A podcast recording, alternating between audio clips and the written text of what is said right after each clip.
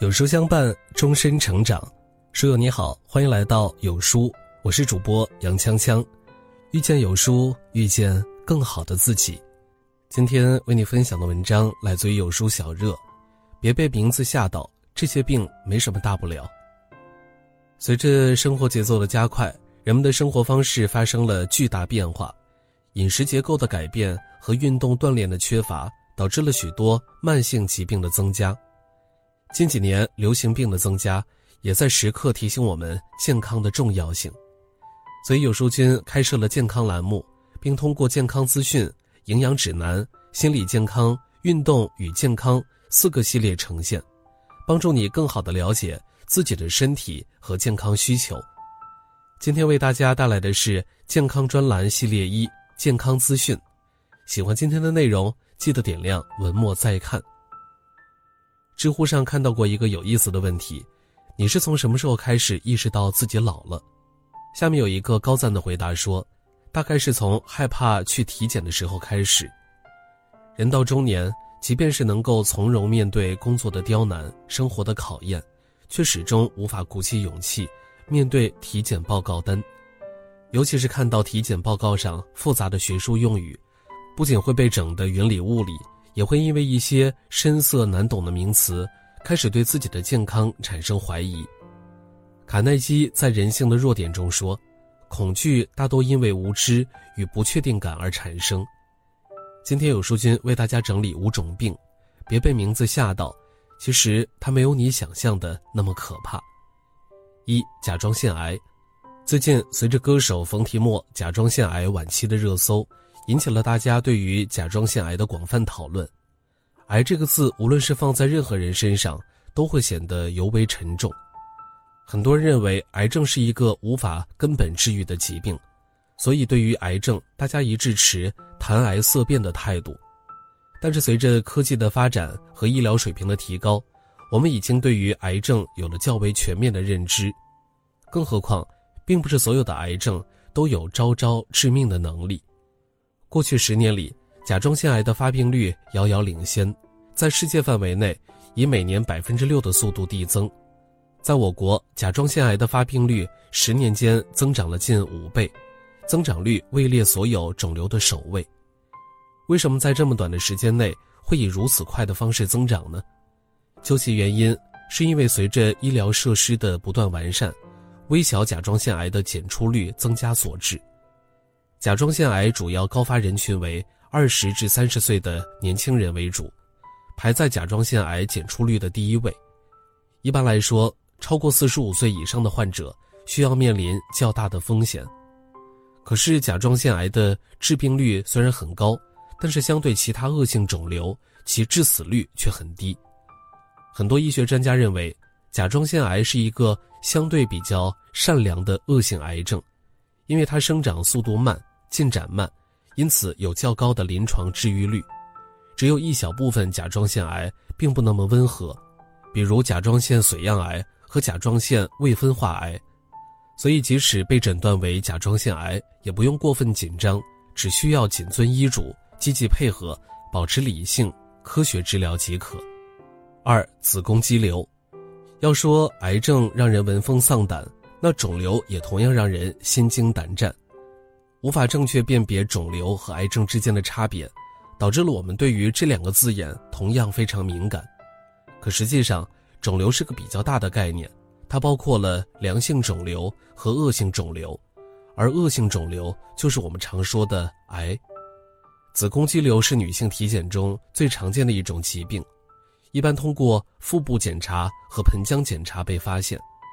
多数的患者临床表现是没有任何症状。只有百分之十至百分之四十的患者会出现月经周期改变、腹痛、白带增多、下腹有肿块等症状，但是千万不要被它的名字吓到，因为子宫肌瘤也是女性盆腔中最常见的良性肿瘤，它是所有良性肿瘤温和性格的集中体，不仅生长速度相较于其他肿瘤更为缓慢，而且很少会对周围组织发动侵袭。也很少会有远处转移的情况发生，所以就算是被确诊为子宫肌瘤，其恶性病变的风险也极低。即便是现在无法科学的解释其病因，做到最为直接有效的预防，但是子宫肌瘤完全可治。若子宫肌瘤小于五厘米且无不适症状，一般可以进行保守治疗。此后每年做一次相关检查，定期观察有无症状或大小改变即可。但是如果检查结果显示子宫肌瘤个头大或者位置较为刁钻，则需要遵照医嘱进行进一步的检查和治疗。三、宫颈糜烂，宫颈糜烂也是一个常见的妇科疾病，但是听到宫颈糜烂这四个字时，很多女性的反应是这样的：糜烂是已经烂了吗？应该会很严重吧？实际上的糜烂并不是你想象的那样，其表现出的不是表示宫颈上的肉已经坏了，而是其表面上呈现出一种红色颗粒样的表象。事实上，宫颈糜烂更准确的叫法是子宫颈糜烂样改变。可以这样去理解：首先，宫颈的外部是由鳞状上皮细胞构成，其外表光滑白嫩；而宫颈管的内部是由柱状上皮细胞构成，外观呈红色的细颗粒状。正常情况下，这两种细胞各司其职，处于一个平衡的状态。但是因为女性体内雌性激素的升高，处于内部的柱状上皮细胞会翻到外面，使宫颈外部呈现出异常表象。而宫颈糜烂只是通过糜烂样的形容词来描述子宫外样的医学学术用语。早在2008年新版妇产科学教材中，则明确取消了宫颈糜烂病名，以宫颈柱状上皮异位生理现象所取代。也就是说，宫颈糜烂早就不被当作一种病去对待，而是把它视为一种正常的生理现象。宫颈柱状上皮异位会随体内激素变化可自行消失，如果没有无明显症状，在筛查过其他病变可能性后，定期检查即可。四、窦性心律不齐，心脏作为人体的发动机，身体各个器官甚至每个细胞的工作。都离不开它的赋能，尤其是近期能够频频听到，由于压力过大导致心脏骤停、突然猝死的消息，使得关于心脏的任何一个小问题都会引起大家的重视和关注。而窦性心律不齐作为体检单上的常客，会给人一种胸口可能随时爆炸的危机感。窦房结作为心脏整体运作的指挥官，会自动的、有规则的发放电活动。通过心脏的特殊传导，将心电活动一次送到心室和心房，确保心脏能够持续且有律的进行跳动，这就是窦性心律。而窦房结不规则发放电活动，就会引起心电活动的节律不齐，也就是常说的窦性心律不齐。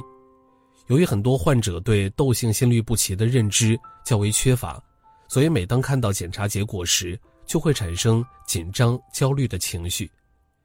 其实从本质上来说，窦性心律不齐其实是正常的生理现象，也更不是一种心脏病，而是属于心律失常的一种类型。由于窦性心律不齐一般是功能性的，主要由于焦虑、熬夜、劳累、睡眠不足等原因引起，所以即便它没有想象中那样严重，但是也要充分休息。缓解心理压力，适当进行体育锻炼。如果察觉症状加重或者出现心慌、胸闷、晕厥、心绞痛等症状时，及时求助医生，进一步检查以明确诊断。五、肝囊肿，腹部超声波检查是体检中不可或缺的一个项目，而肝囊肿也是腹部超声波检查中最为常见的一类疾病之一。其发现率基本在百分之三至百分之十八不等，可以见于各个年龄段的人群，一般多发生于二十至五十岁年龄段，男女比例大约为一比四。目前肝囊肿的发现率较之前有所提升，是因为就如甲状腺癌那样，随着检查方法的多样化和设备的进一步提升，两至三毫米的肝囊肿也可以很快被发现。很多人会因为肿而浮想联翩，将肝囊肿和肿瘤、癌症划等号，不免有一些自己吓唬自己。肝囊肿其实是一种常见的良性肝疾病，其中先天性囊肿最为常见，一般呈圆形或者椭圆形的形状出现，大小差别悬殊，从几毫米到几十厘米不等。简单来说，就是肝上面出现了一个个的小水泡。通常来说，大多数肝囊肿的体积很小，并且不会有增大的趋势，长期处于静止的状态，也不会出现破裂、出血、感染、恶变等现象。所以在一般情况下，肝囊肿是不需要治疗的，只需要定期检查和观察。但是如果检查结果显示肝囊肿的直径超过五厘米，并且逐渐增大的趋势，或者囊肿生长部位比较特殊。可能会对临近的一些组织产生压迫，一旦出现这种比较特殊的情况，就需要及时就诊。很认同霍桑说的一句话：身体上的疾病，我们往往以为仅仅与身体有关，然而说到底，它也许只是心灵有恙的一个症状。有的人会因为一点小毛病，对自己的身体健康感到提心吊胆，频频出现在医院，想要得到医生的解答；也有的人认为。不检查就不会有病，所以始终不敢去医院做一次全身的体检。然而，就是这样错误的心态，导致不少人无法正确和客观地对待疾病。有些所谓的病，其实没有我们想象的那么可怕，只是因为我们缺乏了解，很容易因为多虑而感到恐惧和焦虑。定期去参与体检，做到早发现、早诊断、早治疗。点亮再看，人生下半场。照顾好身体，守护好心灵，把关心自己当做一种习惯。